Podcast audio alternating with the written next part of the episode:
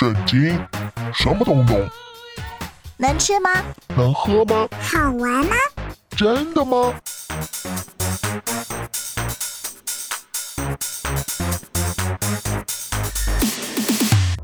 圣经鸡尾酒，干杯！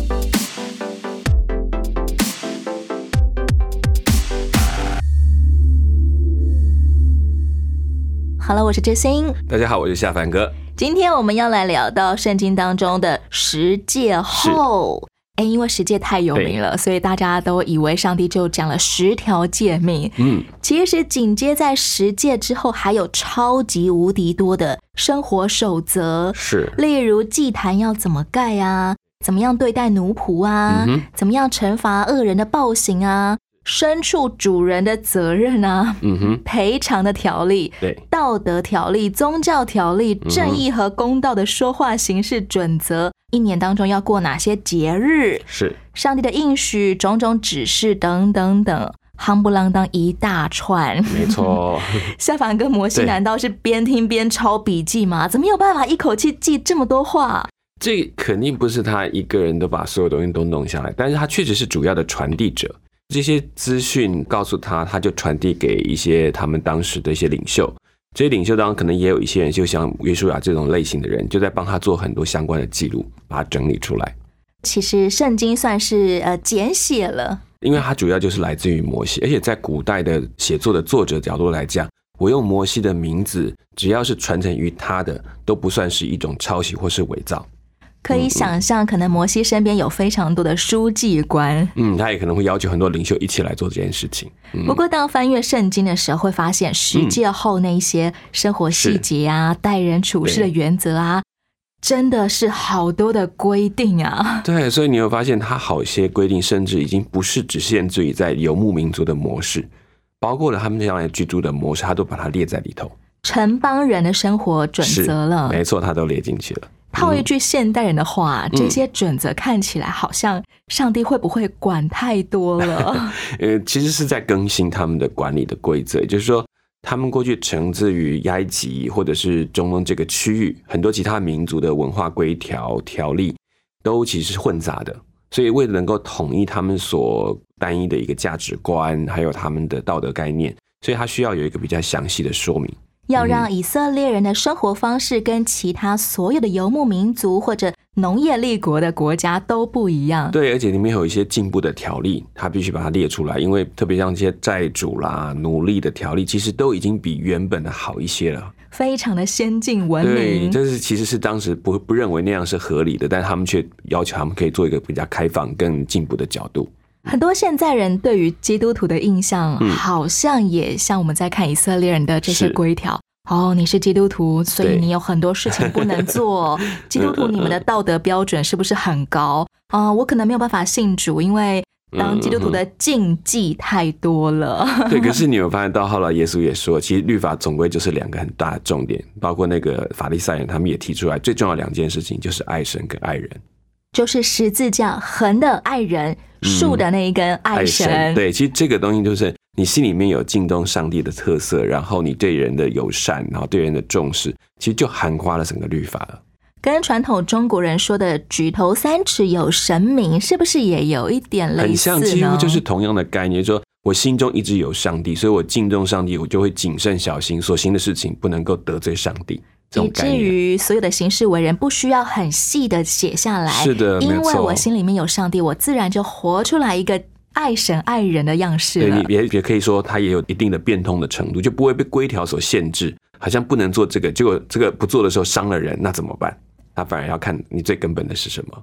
摩西向以色列百姓转达了这么多的生活准则之后，嗯众百姓就齐声说：“耶和华所吩咐的，我们都必遵行。”是，这个上帝与人之间的约定就正式成立了。没错。接下来，上帝又把摩西一个人叫上了西奈山，要做什么呢？让我们来听听今天的圣经鸡尾酒。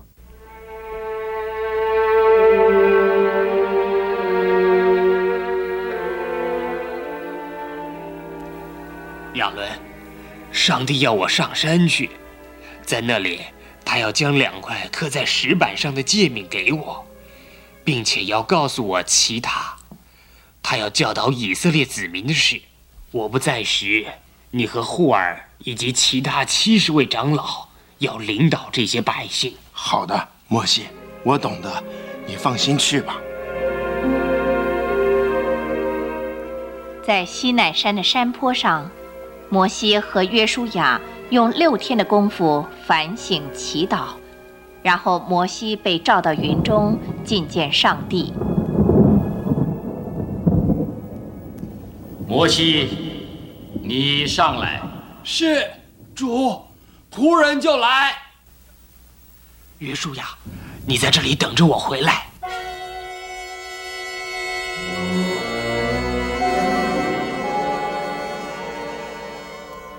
摩西在西乃山上和上帝在一起四十天，整个时间不吃也不喝。上帝将两块石板交在他手中，上帝在石板上亲自用神圣的手指写下了十条诫命。上帝又将要以色列人建造的圣墓详细的尺寸告诉了摩西，让以色列人照着建造。因为上帝说：“他们当为我造圣所，使我可以住在他们中间。”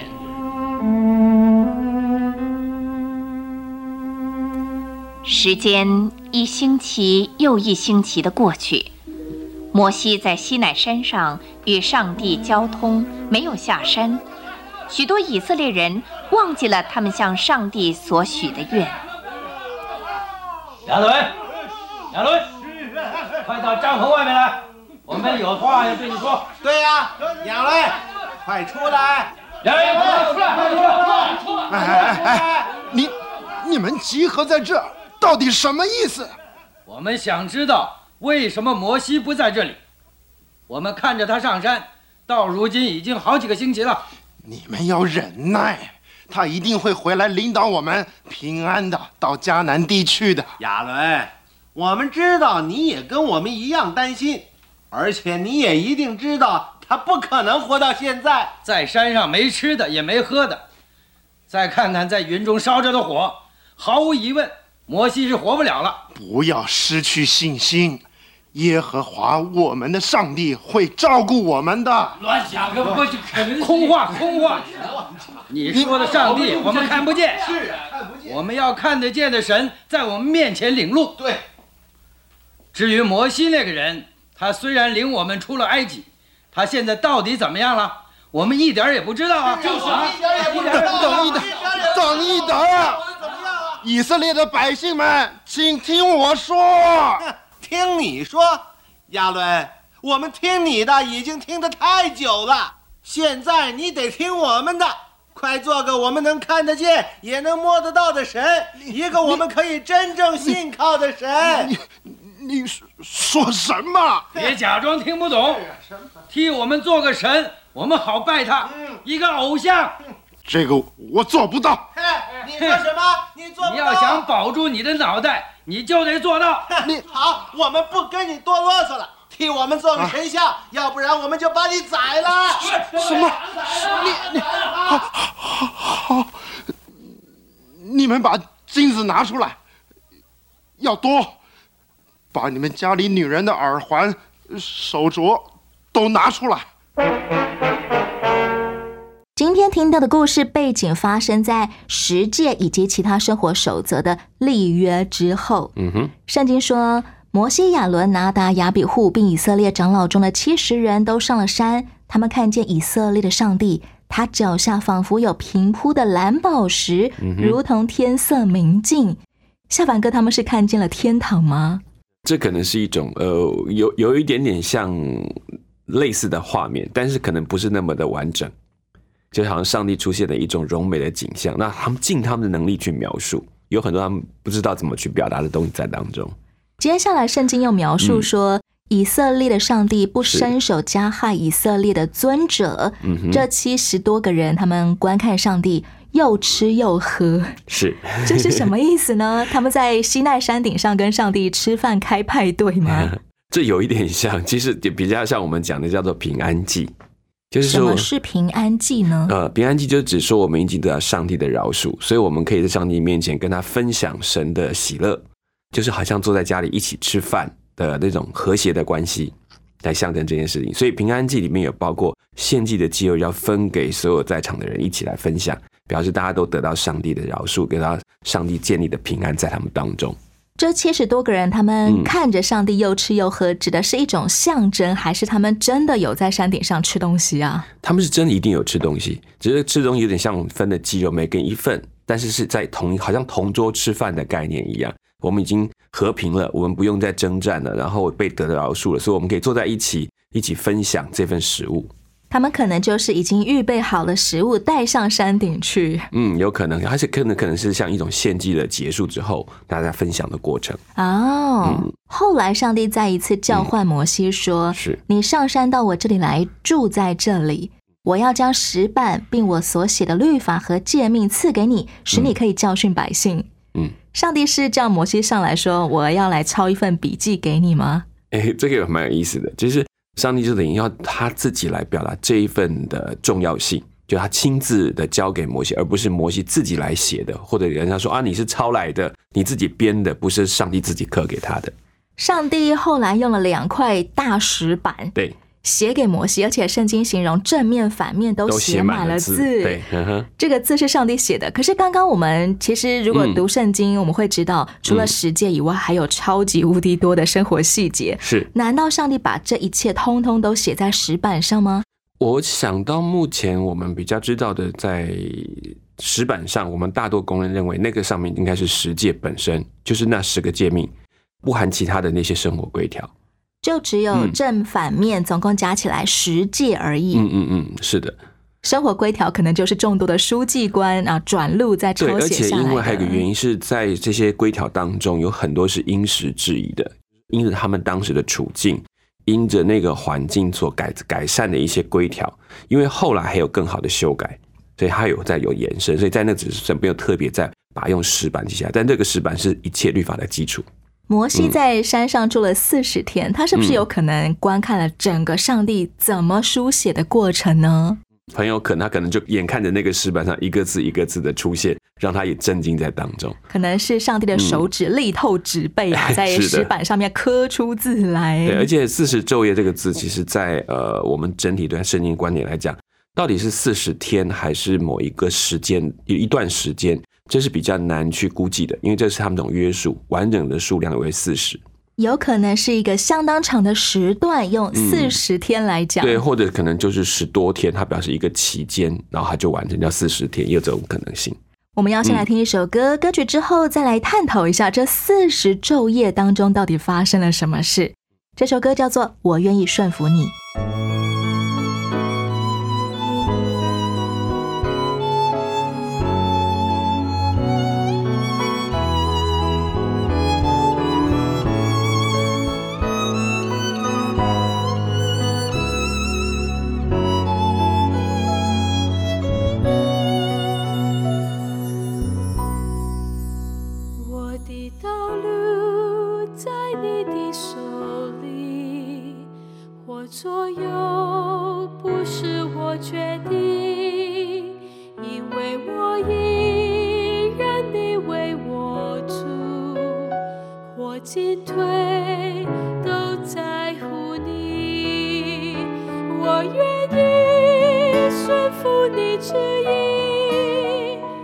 你的心事带领我经历，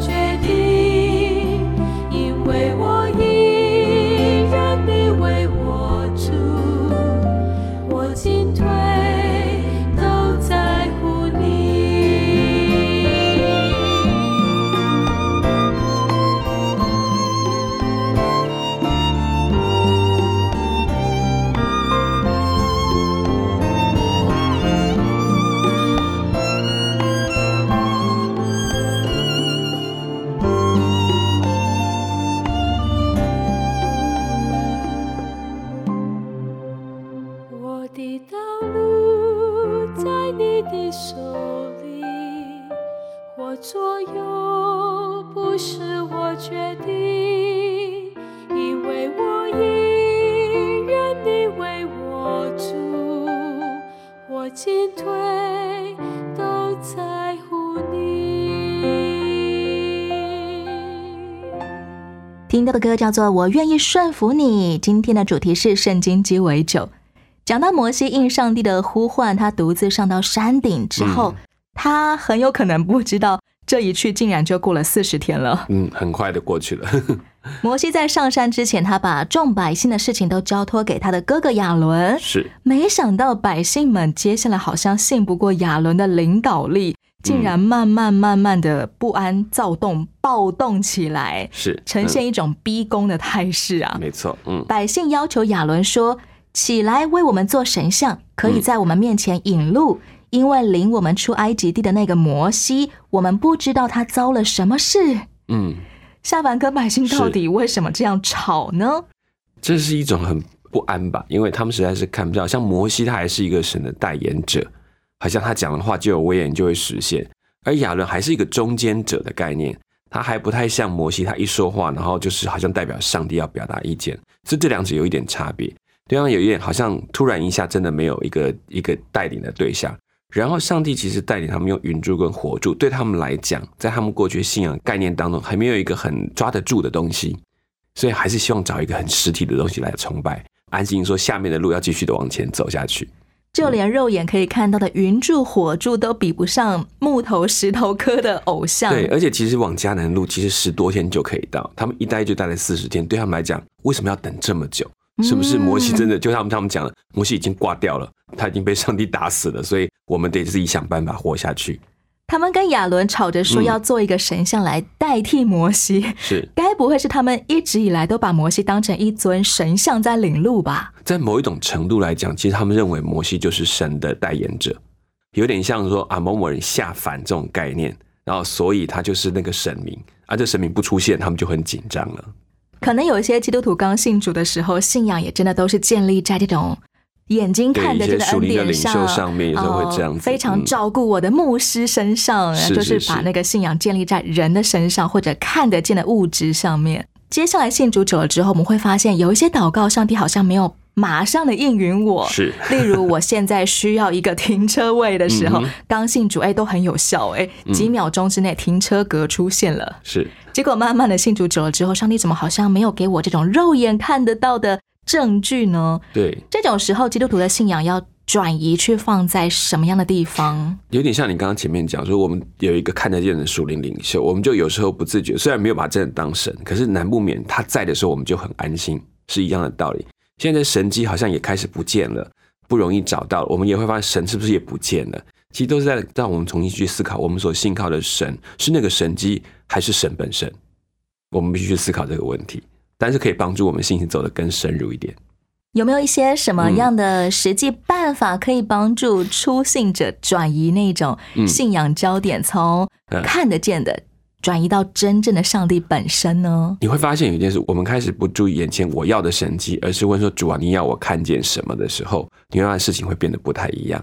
也就是我们集中在说我要这个东西没有出现，可是停下来想，上帝不让它出现，到底要对我说什么？当我怎么样祷告，上帝就是没有给我祷告所求的东西时，我可以换个角度来询问上帝：你要我求什么呢？对，就像你说没有找到停车位，你突然绕了好几圈，你真的找了一个位置停下，你看到你自己里面的烦躁，你看到你自己被耽误时候的不快乐。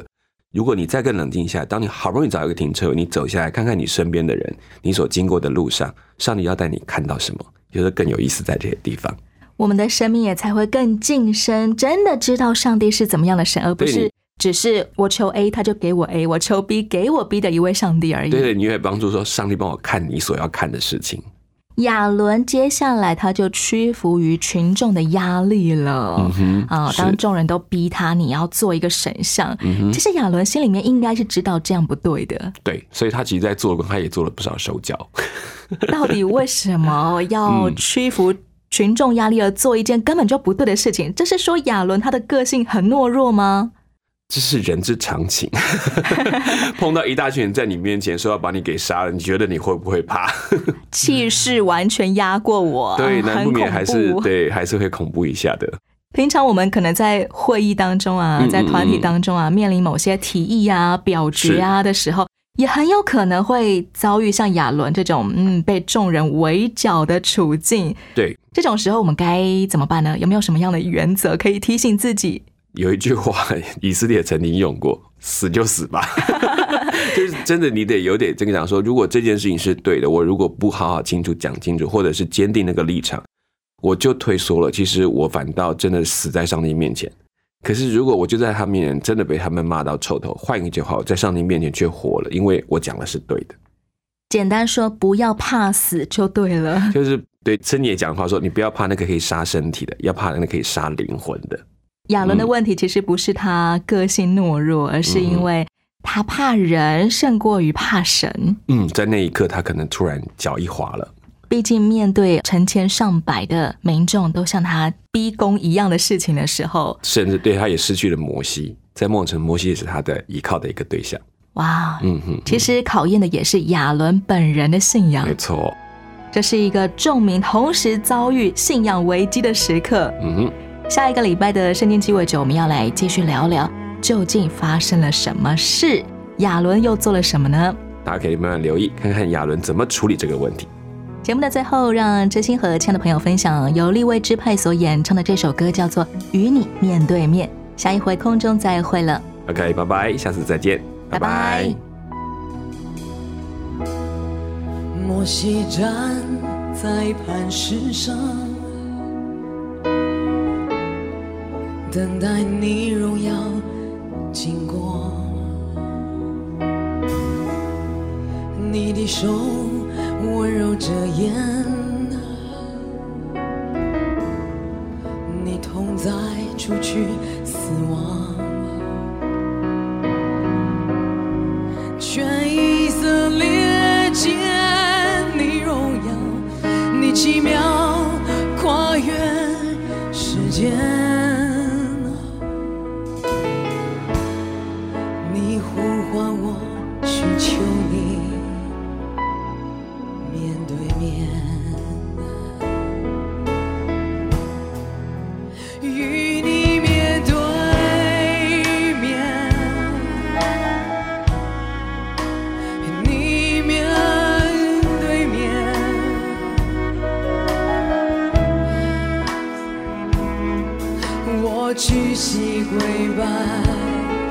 在神殿，瞻仰你。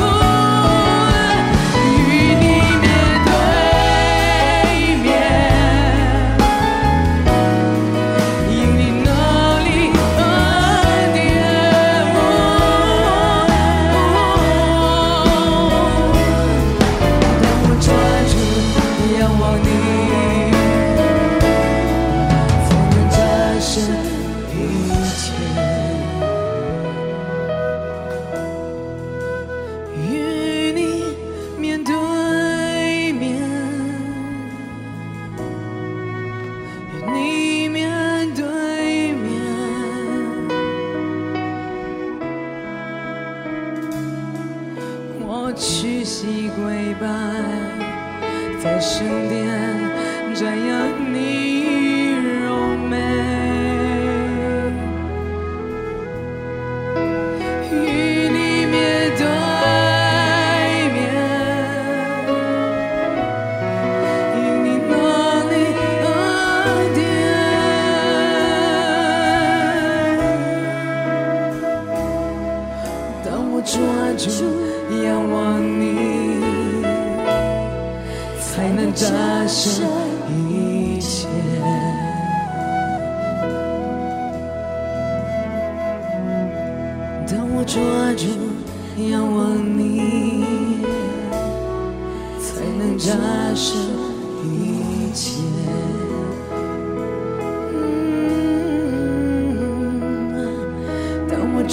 继。